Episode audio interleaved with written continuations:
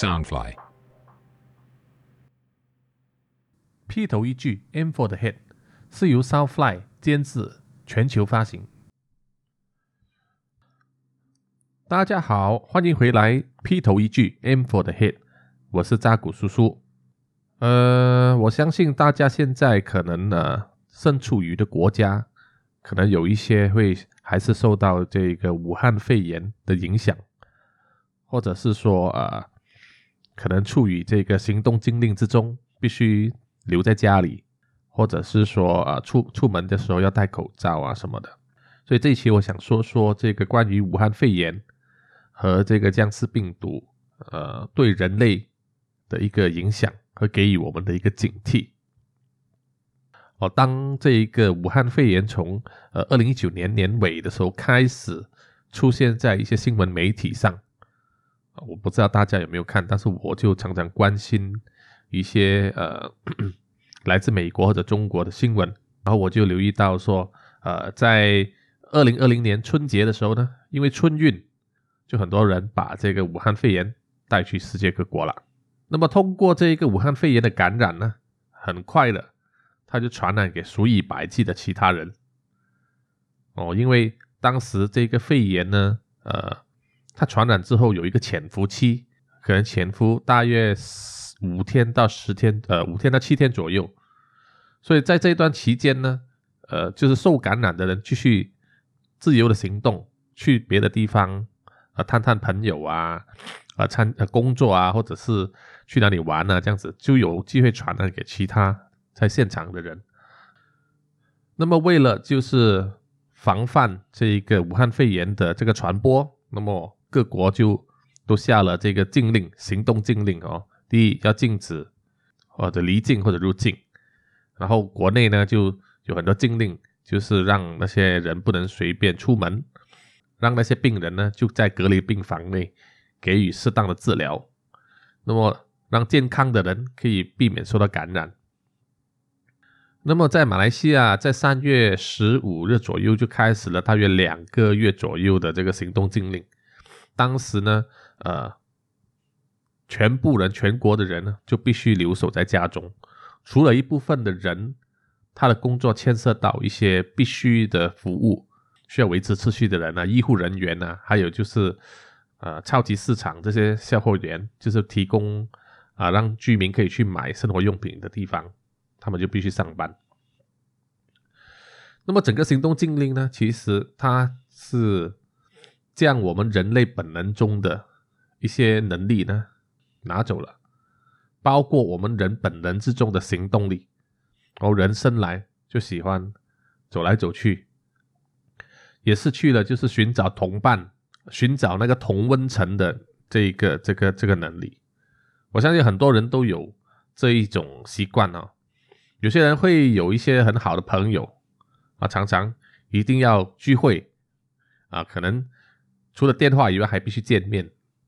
啊。尤其是可能有一些老人家，他们很喜欢，就是说去这个菜市场啊，或者是去一些什么。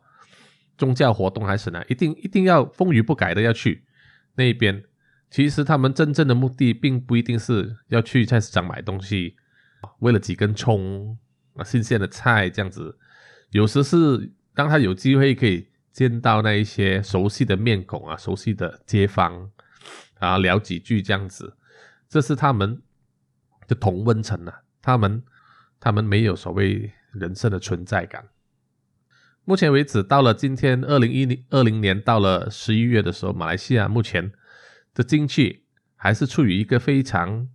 呃可以说是危险的状态哈，有很多呃民呃企业已经受不了这一个疫情的打击啊，必须结业，有很多人失业，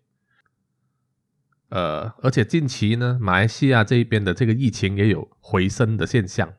就是感染人数呢在。一个月前左右，因为一场在沙巴的大选呢，啊，就把让这个病毒有机会在当地传染开来。那么很多从西马来西亚这边过去助选的人呢，又去把这个病毒带回来马来呃西马来西亚这边。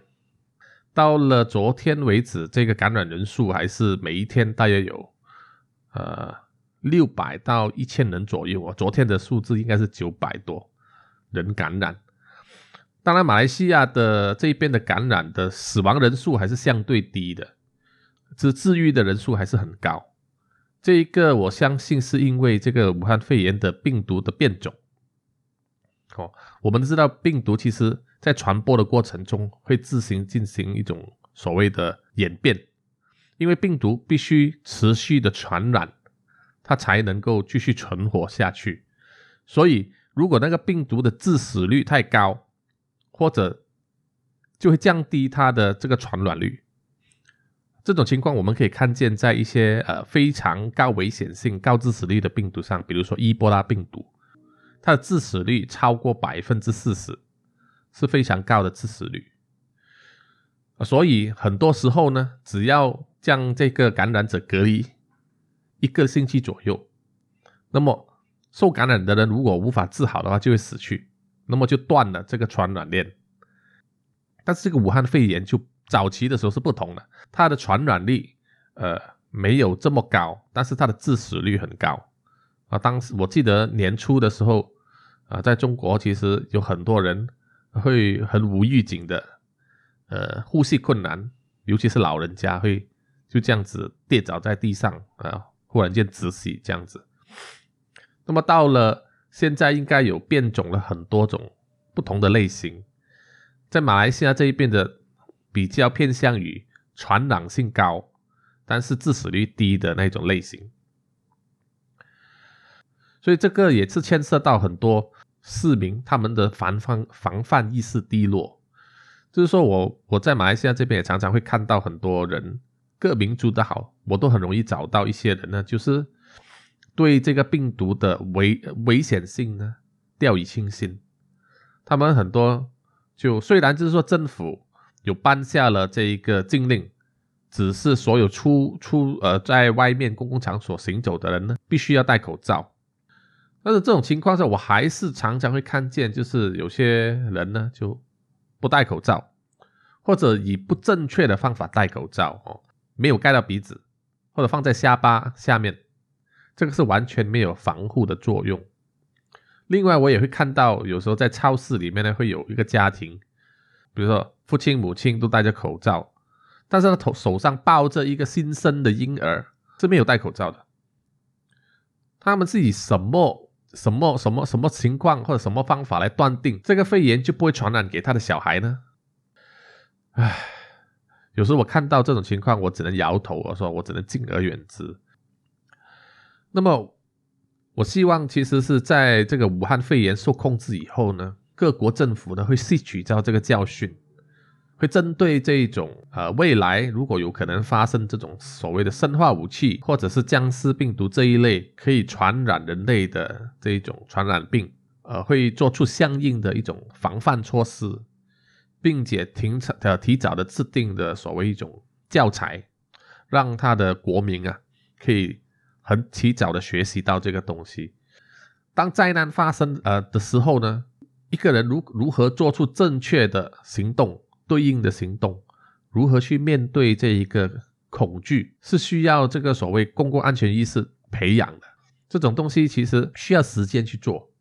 像日本的话，他们对于呃日本国民和小学生这一些的地震避难教学就做得很好，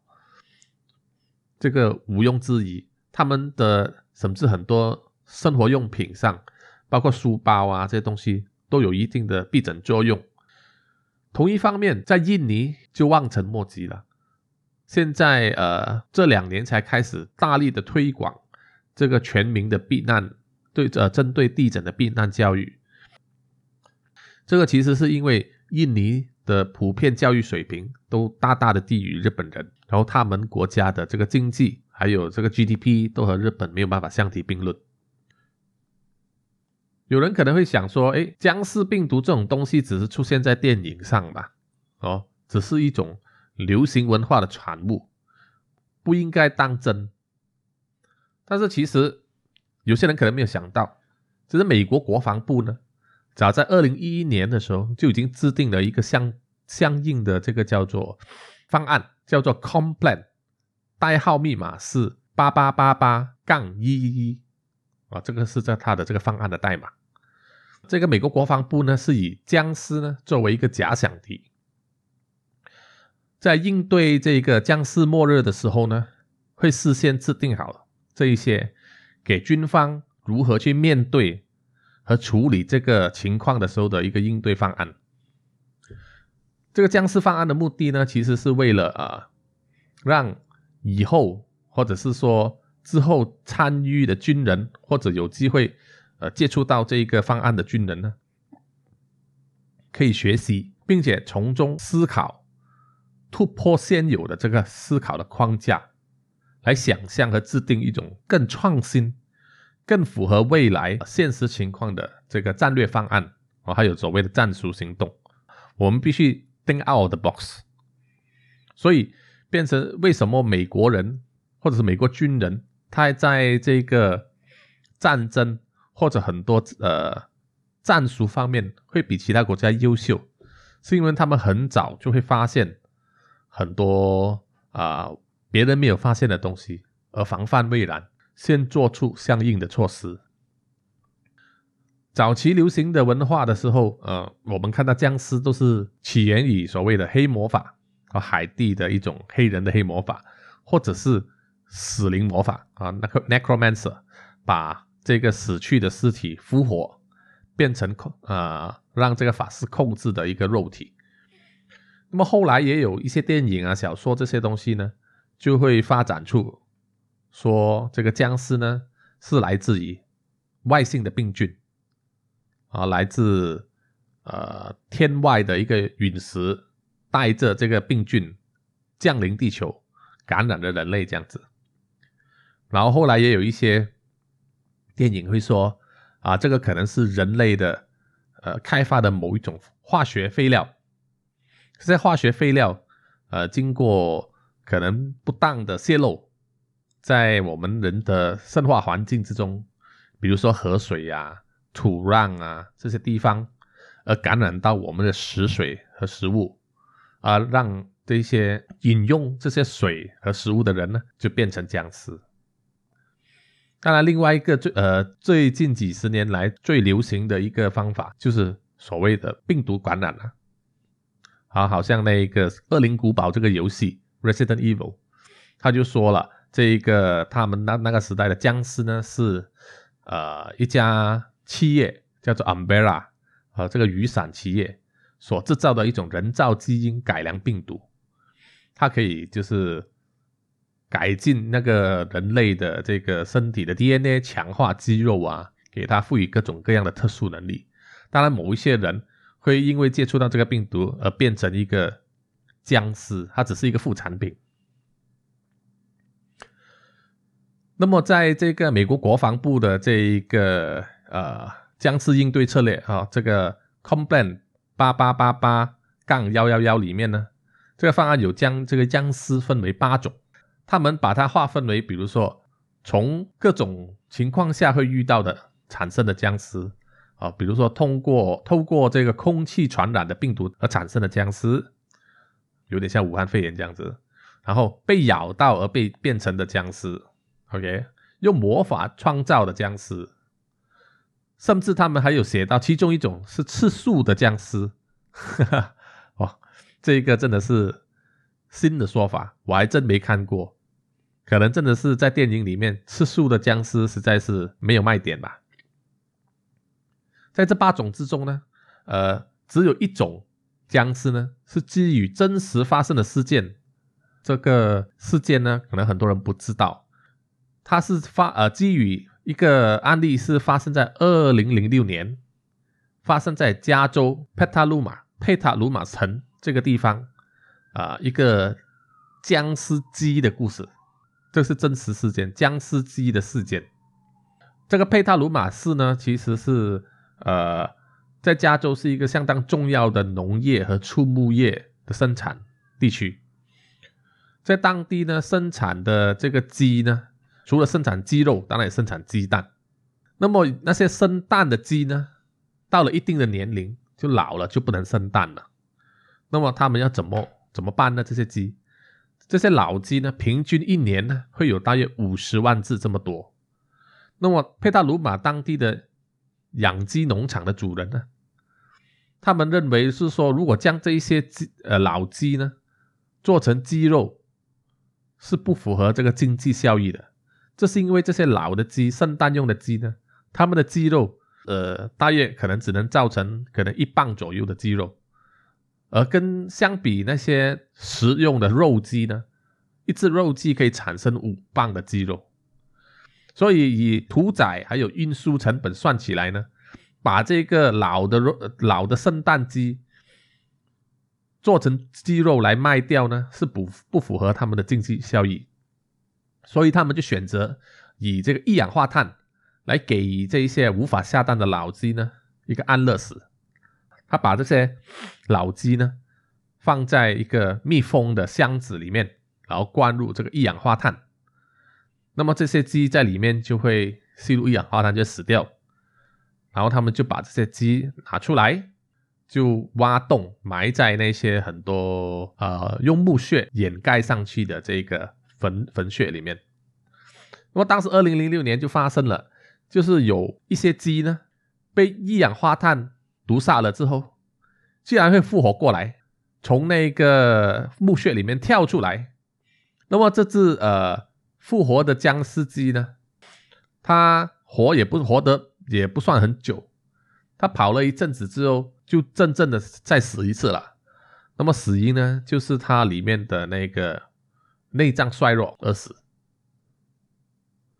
好，说回来，这一个 Complain 八八八八杠一一一的这个方案，那么其实呃所考虑到的东西也是相当的多的，涵盖的也很周全。它也包括了指定。就是这个美国的军人呢，给他们一个临时的法律，容许这个军人呢可以攻击这个僵尸，并且消灭他们。这个是因为呢，现实的呃法律呢，不管是美国也好，或者是各个国家也好呢，是严令禁止军人呢伤害这个平民还有动物的。所以这个也算是一种对军人的心理建设，就是说。当这个遇军人遇到这个僵尸的时候呢，他第一个想到的就是说，哦，这僵尸已经是死了，所以你对他们开枪，法律是容许的，你们是不会背负任何所谓的法律责任。同样的，除了美国国防部以外，美国的 CDC 就是呃疾病控制及防范中心，也是有制定了相关的这个防范措施。除了防范呃台风灾害啊、流行病这种之外呢，也有一份是针对僵尸末日的防范逃生说明，还有呃就是教导那些平民呢如何进行自我隔离，来争取更高的生存几率。哦，这一些资料呢，在这个 CDC 的官方网站上都可以找得到。那么到底我们的国家哦？在这个武汉肺炎之后，什么时候会开始学习一下，事先制定这种未来可能会发生的灾难的这个相关的防范措施呢？哦，这个是一个问号。我们很多人都看过这个美剧嘛，《Walking Dead》。《Walking Dead》在那个末日发生的时候呢，存活下来的人类，其实除了要面对僵尸以外呢，最可怕的敌人呢，反而其实是人类本身哦。我们看到。人类之间呢，为了争夺资源呢，他们常常会做出其他伤害人类的事情，甚至后来还会发展到人吃人的这种情况。所以说，有时候在发生这种灾难的时候，被毁灭的其实不单是人类的文明，有可能也是人类的理性本身。在这个肺炎还没有传传遍全世界的时候呢，我们已经呃有事后有很多证据都显示，中国呢事先囤积了大量的口罩还有呼吸机，给运回这个中国，然后在各国发生这一个肺炎之后呢，中国就以这一个事先囤积的口罩、呼吸机来做一种外交手段，哦。他们比如说，他会说他把这个口罩送给你啊，作为一种帮助，以换取他们某一些他们指定需要的东西。这种口罩，这种口交外交呢，其实我个人觉得是非常要不得的。哦，因为你不是捐助人家，你这种是一种有条件的交换。哦，有一种有条件的交易，并不是基于人道立场来做的，而且也有很多其他不同的情况发生，比如说有人会拿到劣质的口罩啦，那我们也可以看到，在发生这种国际性的传染啊灾难的时候呢。很多必要的医疗用品啊、疫苗这些东西啊，在关键时候如何的分配啊？它分配时候的先后次序呢，都是一个非常的考验人道精神的一个一个一个问题。我觉得，不管是任何人也好，或者是国家政府也好，不应该在这种关键时期呢发这种所谓的灾难财啊，或者使用这种呃关键的医疗用品。或者是生呃的的资源来进行这种所谓的外交交易或者是手段，这个是非常不文明的。我个人是大力的谴责这种行为。说完了这一个武汉肺炎和那个啊僵尸病毒之间的一些东西，我先接下来先介绍两部我觉得相当不错的这个僵尸电影。第一部呢是印尼所拍摄的。电影叫做《Zeta》（Z-E-T-A），这部剧在亚马逊上次可以看得到。它呃是典型的僵尸电影啊，不过它把很多重心呢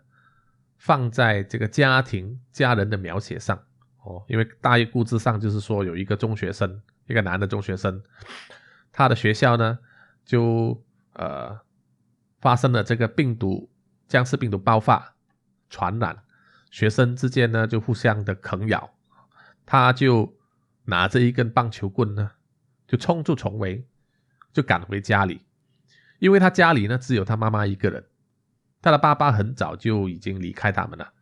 而自己的母亲呢就有这个失忆症，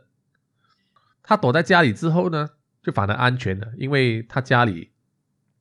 的那一个先天建设的关系呢就可以啊。不受到这个僵尸的攻击的侵入，但是问题就是他妈妈是一个有患有这个老人健忘症，他的妈妈常常会忘记一些事情，比如说有时候他会自己开门走出去倒垃圾，甚至是将他们一些非常重要的这个食物呢拿去丢掉。那么这个男孩子呢，如何去面对？在这种危难的时候，如何去保护他的母亲，同时还要啊面对这一种他母亲做出这种异于常人的这种举动，是这一部戏的主要卖点啊。当然，这里也有说到，就是说僵尸其实并没有攻击他的母亲，他这部剧是将这个僵尸呢和他的母亲的这个健忘症连将在一起，作为一个所谓的隐喻，就是说。他的理论是说，僵尸可能觉得说，这个患有健忘症的人呢，是不适于作为传染的一个宿主，所以僵尸不会攻击他，而即作为传染僵尸病毒的工具。这个隐喻呢，就是表示说，健忘症和僵尸其实有很多相似的地方，就是一旦感染了这一个病，你面对的这个的病人呢。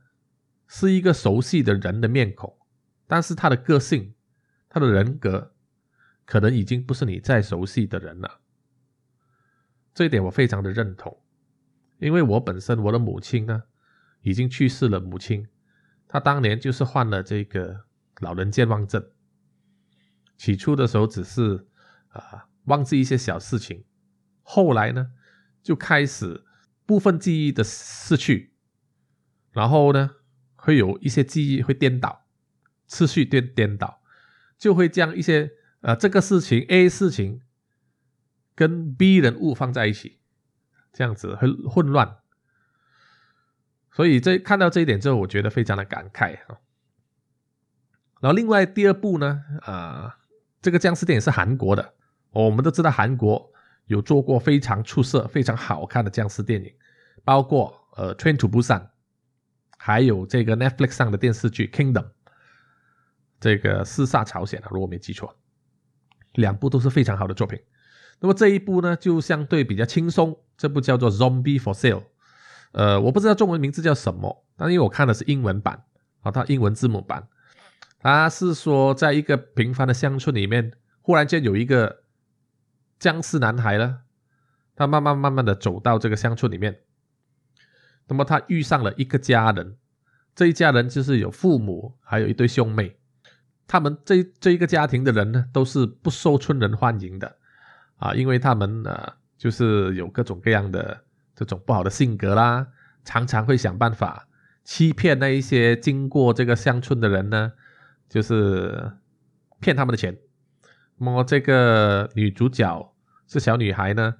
她也是被人家认为是一个不幸的女孩哦，会带来厄运的。她的哥哥呢，就是一个贪财的人，整天想办法赚快钱。那么这个僵尸呢，来到这村落之后，就咬了他的爸爸一口。结果出人意表的，他爸爸并不是变成僵尸，而是忽然间得到了回春的能力，整个人变得年轻了，精力充沛啊，还可以一天七次狼这样子。所以这个事情在他父亲的朋友之间传开之后呢，他父亲的那一些老老朋友啊，都是老人，都全部涌上来要求我说：“你这个回春的秘诀是什么？”那么这个他的这个父亲呢？就脑机灵机一转，就开始做起这个僵尸生意来了，啊，就是让这一些老人呢排队付钱，然后让他们给这个僵尸咬一口，就给予他们这个回春的能力。那么这一个家庭呢，很快的就赚了一大笔钱，啊，生活也马上改善了。而这些呃回春的老人呢？马上觉得好像人生迎来第二春了，非常非常的开心。当然，这个事情后半段的转折呢，就是说这些被咬的人呢，不呃，并不是不会变成僵尸，只是延迟了，它只是时间比较长。在过了一段时间之后，这些人也渐渐的变成僵尸的模样，会慢慢的四周行走，去寻找活人来咬。那么故事的结局我也不说了，因为这个就是剧透了啊。总之，整部剧以一个轻松的手法来说这个僵尸和人之间的故事，所以我们也看到说啊，就是僵尸再可怕，有时人的贪念更可怕哈。然后这一期的内容大致上就说到这里，呃，我们希望下一期再跟你聊聊其他的事情，下次见，拜拜。